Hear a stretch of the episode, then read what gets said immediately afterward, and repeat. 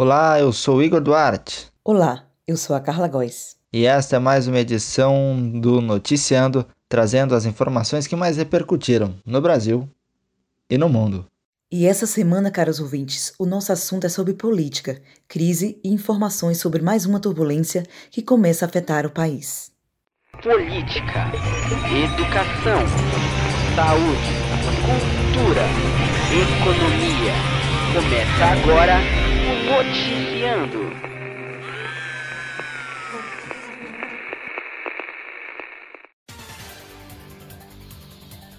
Mais uma vez, o governo Jair Bolsonaro é epicentro de uma crise no país. Depois do pedido de demissão do ex-juiz da Lava Jato, Sérgio Moro, do Ministério da Justiça e Segurança Pública, foi exposta mais uma ruptura no Palácio do Planalto. O embate contra dois dos ministros mais populares de seu governo, o ex-ministro da Saúde Luiz Henrique Mandetta e o próprio ex-ministro Sérgio Moro, trouxe danos à imagem do presidente. Segundo a última pesquisa de avaliação do governo feita pelo Datafolha, divulgada na segunda, dia 27 de abril, 33% dos entrevistados avaliaram o governo como bom ou ótimo. Outros 26% disseram avaliar o governo como regular. E 38% avaliaram o trabalho do presidente Jair Bolsonaro como ruim ou péssimo. 3% não souberam responder. A margem de erro da pesquisa é de 3 pontos percentuais para mais ou para menos. 1.503 pessoas foram entrevistadas.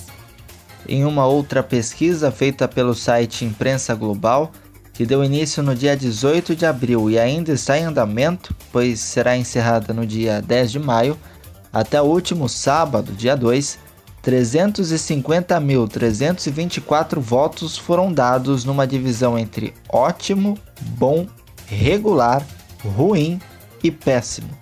44% dos votos avaliam o governo como ótimo.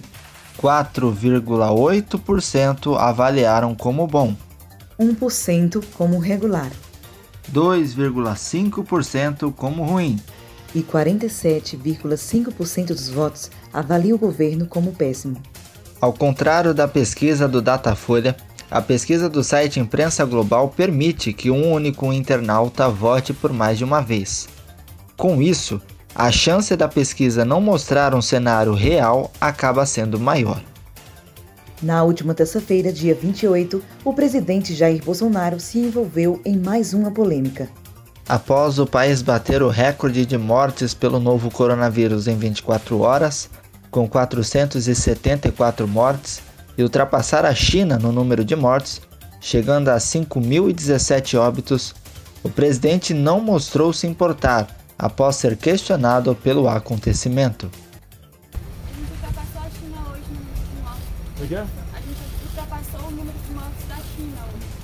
O Brasil e daí? não vai. Lamento. Quer que faça o quê? Eu sou Messias, mas não faço milagre. Eu sou o ministro que apresenta.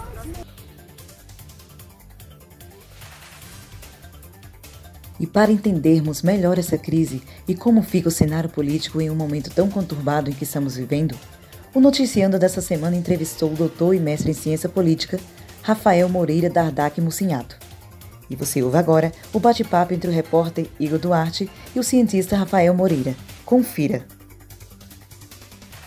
Bom, Rafael Moreira, primeiramente, muito obrigado por aceitar participar do Noticiando. Muito obrigado mesmo pela sua participação e seja bem-vindo ao podcast.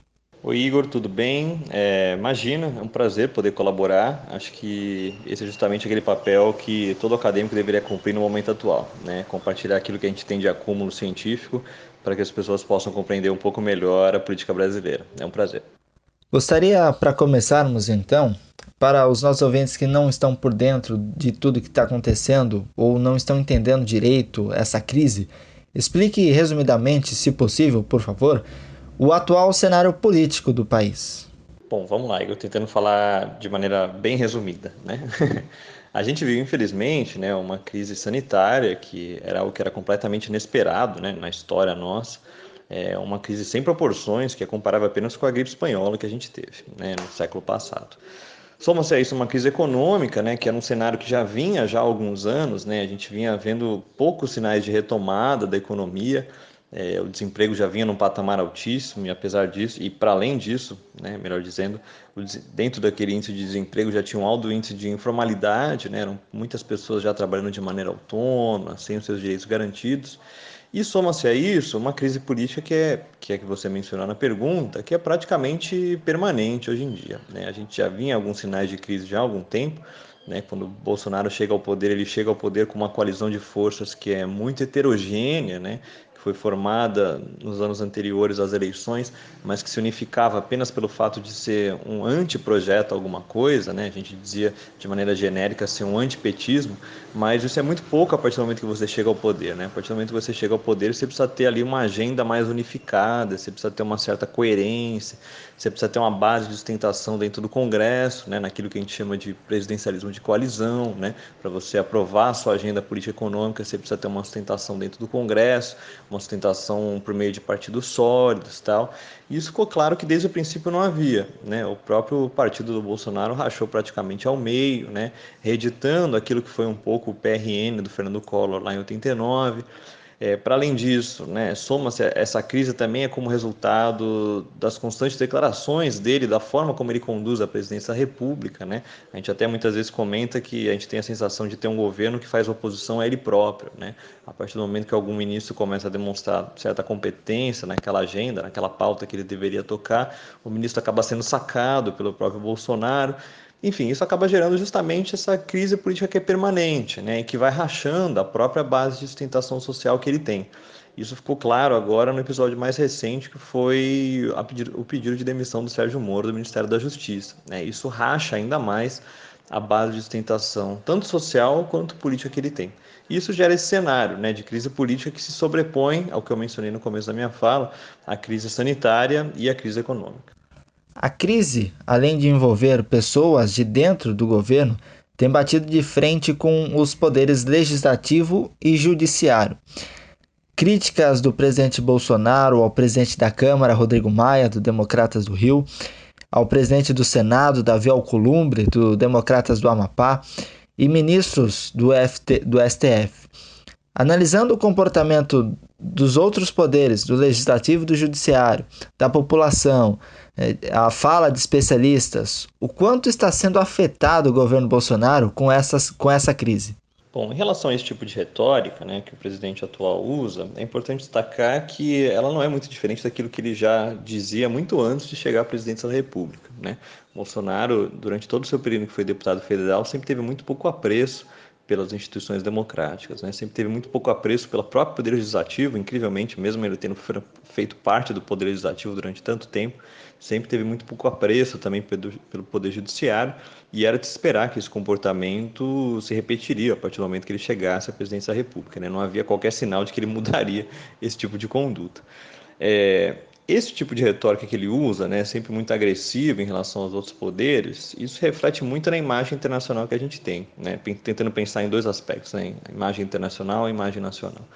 No âmbito internacional, né, isso contribui para que a gente tenha, talvez, no momento atual, a pior imagem que a gente pudesse ter entre todos os analistas, todos os comentaristas de política, todos os diplomatas e boa parte das pessoas que eu tenho contato no exterior. Né? A gente, nesse período aí de um ano e meio quase de governo dele, é, a gente nunca chegou às manchetes de qualquer jornal de qualquer país do mundo por maneira positiva, sempre se deu de maneira negativa e muito por conta justamente disso, né? É, ele sempre teve essa trajetória, essa retórica autoritária, é, era de se esperar que ele manteria ela, né? E isso contribui para a imagem internacional que nosso país tem como um todo. Pensando no âmbito nacional, né, isso acaba pouco a pouco, por um lado, erodindo a base de sustentação dele, né, a gente percebe aí pelos dados de popularidade, aprovação do governo, que a base de apoio dele foi diminuindo a partir do momento que ele tomou posse, né? A gente já percebia isso ao longo do, desse primeiro semestre, primeiro ano de governo dele até, mas isso ao mesmo tempo tem um efeito colateral que é radicalizar aquela minoria que segue sustentando ele, né? Então, conforme ele usa esse tipo de retórica, atacando os outros poderes, se por um lado isso por um tempo foi contribuindo para que a base de sustentação social dele fosse diminuindo, ao mesmo tempo isso serve para radicalizar aquela base que segue apoiando ele. Né? Então não é à toa que você vê pessoas ainda de maneira extremamente aguerrida, defendendo ele, né? enfim, usando essa mesma retórica que ele usa em relação aos outros poderes e tendo pouco apreço, de maneira geral, tanto a democracia quanto as instituições democráticas como um todo.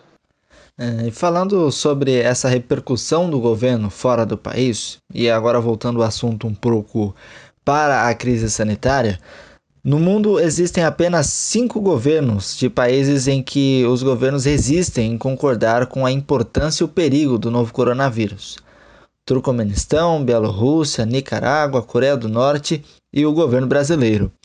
O The Economist fez uma matéria falando sobre isso e apontou o fato do Brasil ser o único país democrático desse grupo.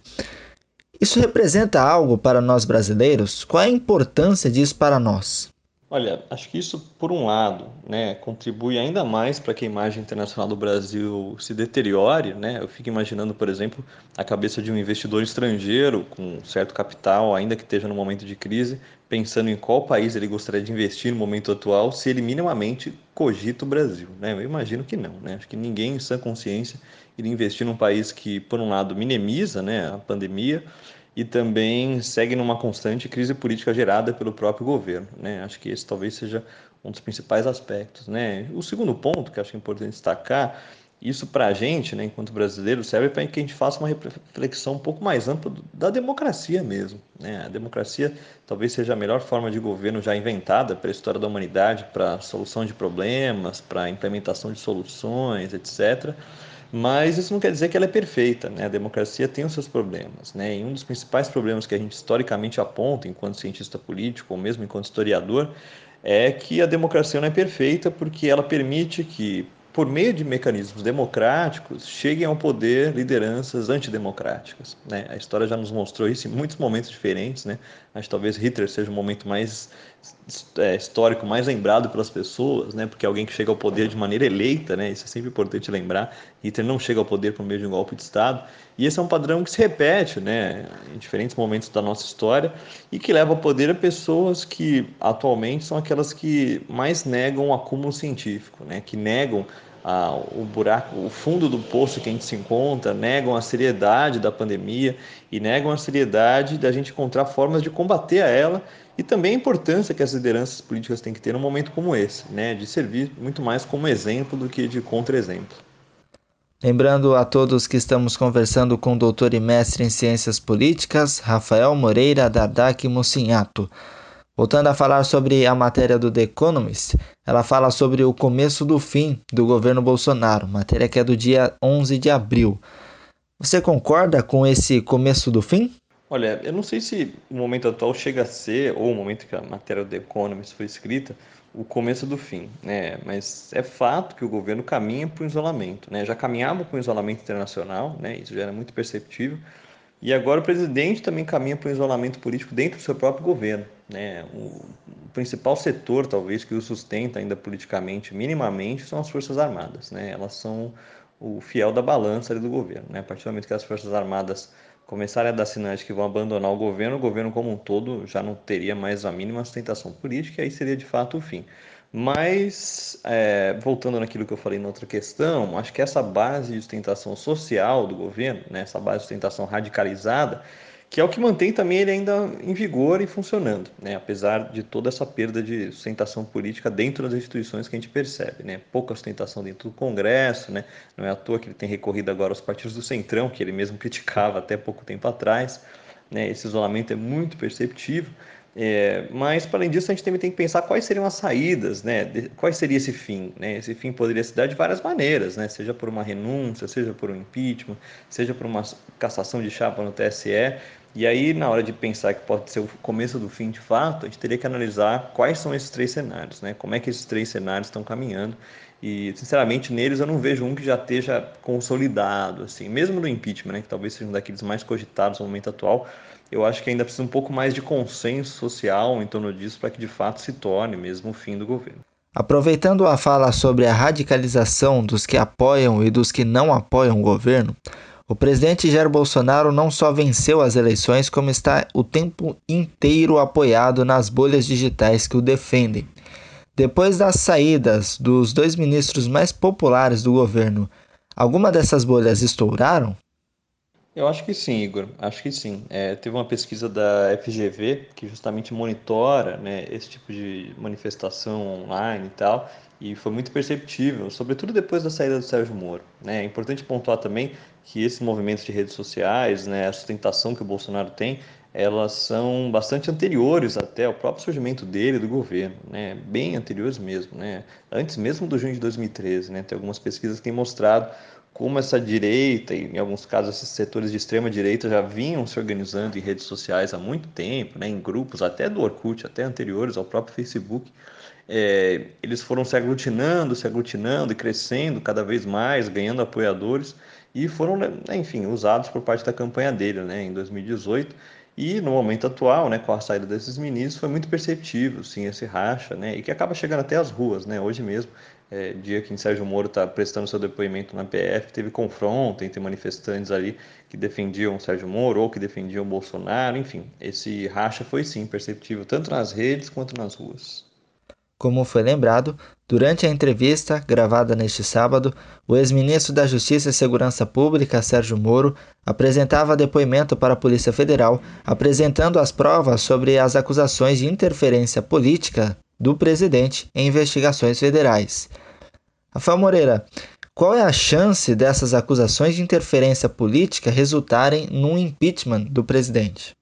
Bom, em relação a essas acusações, né, se o fato delas podem levar a um processo de impeachment, é importante pontuar aquilo que eu mencionei lá atrás também. Né? Um processo de impeachment precisa de um certo caldo social para que ele aconteça. Né? É, um processo de impeachment nunca é um processo meramente técnico, jurídico, independentemente de quanto aquelas provas é, sejam tão evidentes assim nesse sentido. Né? Um processo de impeachment é muito mais um processo político. Então você precisa ter uma maioria dentro do Congresso Nacional que seja a favor da pauta do impeachment ser levada adiante. E você também precisa de uma maioria social que né, sustente a pauta do impeachment. Esse, essa sustentação social, na grande maioria das vezes, né, se dá por meio de manifestações, né, ainda que isso pode se dar de maneira diferente, né? A gente pega, por exemplo, as manifestações pelo impeachment do Collor, ali era praticamente um consenso social pela sua saída. Durante o pedido de impeachment da, da ex-presidenta Dilma, ali havia um racha na sociedade, mas ainda assim havia manifestações de rua tanto a favor quanto contra aquela pauta. No momento atual, por conta da pandemia, isso é impossível, né? As pessoas estão trancadas dentro das suas casas, né? Ainda que hajam panelaços e tuitaços, é, são as manifestações de rua, historicamente, que deram um caldo social para que uma pauta de impeachment fosse levada adiante. Então, independentemente das provas até que ele apresente, né, hoje no depoimento dele, que como a gente mencionou, é importante que haja essas duas coisas, né, um consenso social, uma mobilização social e que haja também consenso dentro da classe, da classe política no momento atual, sobretudo dentro do Congresso, que a melhor saída seria mesmo o impeachment. Voltando rapidamente a um ponto citado, e que num tema de impeachment é super importante, aliança do governo com o Congresso, e isso conta muito.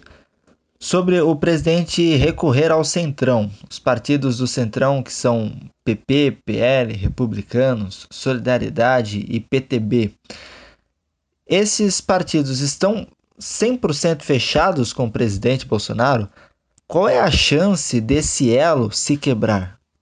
Bom, esses partidos ainda não estão fechados de fato com o governo. Né? O governo tem tentado o um movimento nesse sentido já nas últimas semanas, se reunindo com as lideranças desses partidos, né? Tentando atrair eles para a base de sustentação do governo, justamente para evitar, né, para barrar um eventual pedido de impeachment lá na frente. Né? Isso tem sido feito por meio da distribuição de cargos, né, de segundo e terceiro escalão dentro dos ministérios. É importante mencionar também que a distribuição de cargos em ministérios é algo comum, né? isso faz parte do presidencialismo de coalizão brasileiro, assim como faz parte também do parlamentarismo de muitos países. A questão é, isso se insere de uma maneira um pouco incoerente na retórica que o governo vinha usando desde o começo, né? até mesmo desde a campanha do Bolsonaro. Né? Ele sempre usou de uma retórica muito forte contra aquilo que ele chama de velha política, entre aspas, que nada mais é simbolizado do que no próprio centrão, né, para essa parte da sociedade que sustenta ele no poder. Então, acho que isso pode até vir a contribuir muito mais, mais uma vez para um racha, né, mais um racha né, da base de sustentação social dele. Né? A questão é, eles ainda não estão fechados com o governo. Né? Há um movimento nesse sentido né, de, do governo tentar atrair esses partidos do Centrão né, para participar da coalizão do governo, para participar da distribuição de cargos, mas no momento que a gente está fazendo essa entrevista, né, ainda não tem nada fechado por enquanto. E o principal argumentador com o Centrão acaba sendo o ministro Paulo Guedes, até por questão de ideias. Com isso, ele acaba sendo hoje o ministro mais importante do governo? Eu acho que sim, Igor. Acho que ele tenta cumprir esse papel de articulador né, em relação ao Congresso. Ele é aquele que é o principal fiador da agenda econômica né, também do governo. Ele é aquele que é, faz com que alguns empresários ainda sustentem o governo e ainda apoiem, né? ainda que a grande maioria deles, pelo que a gente percebe, já deixou de apoiar o governo, enfim. A questão é que Paulo Guedes nunca foi um articulador, né? Paulo Guedes nunca teve uma trajetória dentro do serviço público e muito menos uma trajetória dentro da política, né? Então é um papel que acho que ele vai ter muita dificuldade de tentar cumprir. E fica a dúvida, né, se o Paulo Guedes também não vai ser o próximo ministro envolvido com a, em crise com o presidente Jair Bolsonaro. Agora, é possível termos algum tipo de previsão do que aguarda o futuro? Olha, quanto a previsões, eu sempre costumo responder que, enquanto cientista político, cabe a nós apontar cenários, né? Previsões cabem muito mais ao pessoal da astrologia. Esse é o pessoal que pode cravar mesmo alguma previsão daquilo que de fato vai acontecer a gente pode apontar cenários, né, enquanto cientista político, e talvez o principal cenário que a gente pode apontar daqui para frente, que vai seguir acontecendo nos próximos dias e nos próximos meses, é o da instabilidade. Né? A estabilidade foi a principal marca do governo desde o seu primeiro dia e vai seguir sendo. Né? Então, dada essa instabilidade, isso reflete numa incerteza, isso reflete numa insegurança jurídica, isso reflete numa dúvida do empresariado quanto a investir ou não no Brasil. Enfim, acho que instabilidade é a única previsão que a gente pode ter de fato daqui para frente sobre aquilo que a gente imagina que vai acontecer nos próximos dias e próximos meses do governo. Claro que teremos diversos assuntos para continuarmos conversando com o doutor e mestre Rafael Moreira, mas a princípio esses são os principais pontos para, ser, para sabermos e assim entendermos o que virá acontecer nos próximos dias.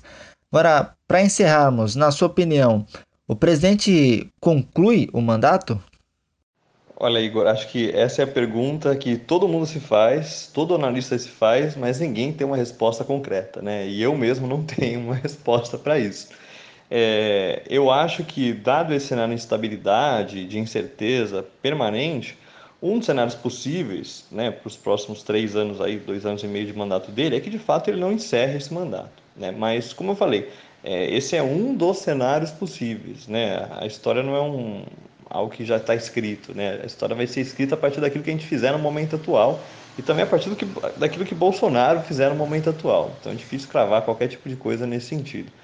É, lógico, a gente teria vários assuntos para tratar, várias variáveis para ser consideradas, né, sobre cada uma dessas hipóteses para o futuro, mas acho que o que eu posso responder é isso, assim, né, o cenário de ele não concluir o mandato é mais um dos que está dados aí para o futuro, dada a insegurança, a instabilidade, a incerteza em relação ao governo dele.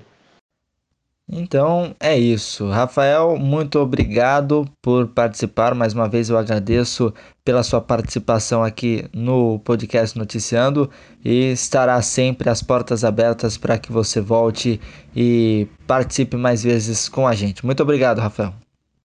Imagina, Igor, imagina. É um prazer dialogar, é sempre um prazer tentar levar aquilo que a gente tem dialogado dentro do meio acadêmico para quem não tá para quem está fora dele, né, para quem está nos ouvindo. Então, fico à disposição.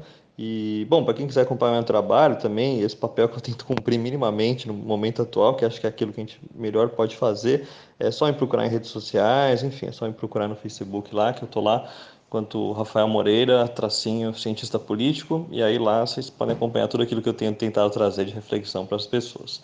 Foi um prazer, um abraço. E essa foi então a entrevista feita pelo repórter Igor Duarte com o doutor e mestre em ciência política Rafael Moreira Dardac Mucinhato. Mais uma vez agradecendo ao doutor Rafael Moreira por participar do Noticiando. Antes de encerrarmos, e no lugar da reflexão do dia, nós vamos trazer uma ótima notícia e algo que temos a honra em dividir com você que nos ouve. Bom, como todos sabem, o Noticiando é um podcast do H News. O H News é uma página e um perfil de notícias no Facebook e no Instagram, respectivamente. Existe um site internacional, o coronavírus-social.com, que é uma comunidade de informações sobre o novo coronavírus em que você tem acesso a posts e notícias verdadeiras que circulam no Instagram sobre a pandemia do novo coronavírus. A parte destinada a posts brasileiros indicou o perfil do H News no Instagram para os usuários da rede social se informarem sobre a pandemia. Que notícia ótima, Igor! Estamos muito felizes. Na indicação, o site diz, abre aspas, este é o perfil do arroba HNewsOpinião no Instagram. Aqui você pode descobrir todas as postagens, histórias e vídeos sobre hashtag pandemia, hashtag Covid-19 e hashtag coronavírus. Fecha aspas. O coronavirussocial.com ainda diz, abre aspas, todos sabemos que as histórias do coronavírus são muito importantes no momento. Vamos compartilhar nossas experiências com o mundo. Vamos ficar em contato. Fecha aspas. O Noticiando, que faz parte das informações levadas pelo H-News para todos, agradece à comunidade em nome da página do H-News no Facebook e do perfil no Instagram. E deixamos aqui o convite, arroba HNewsOpinião. Siga e fique informado de uma forma diferente dos veículos tradicionais. É, Igor, e tá chegando a hora de nos despedir, né? Mas semana que vem tem mais, hein? Não percam. Eu sou a Carla Góes. E eu, Igor Duarte. E essa foi a edição da semana do podcast Noticiando, trazendo as principais notícias e informações mais repercutidas da semana no Brasil e no mundo.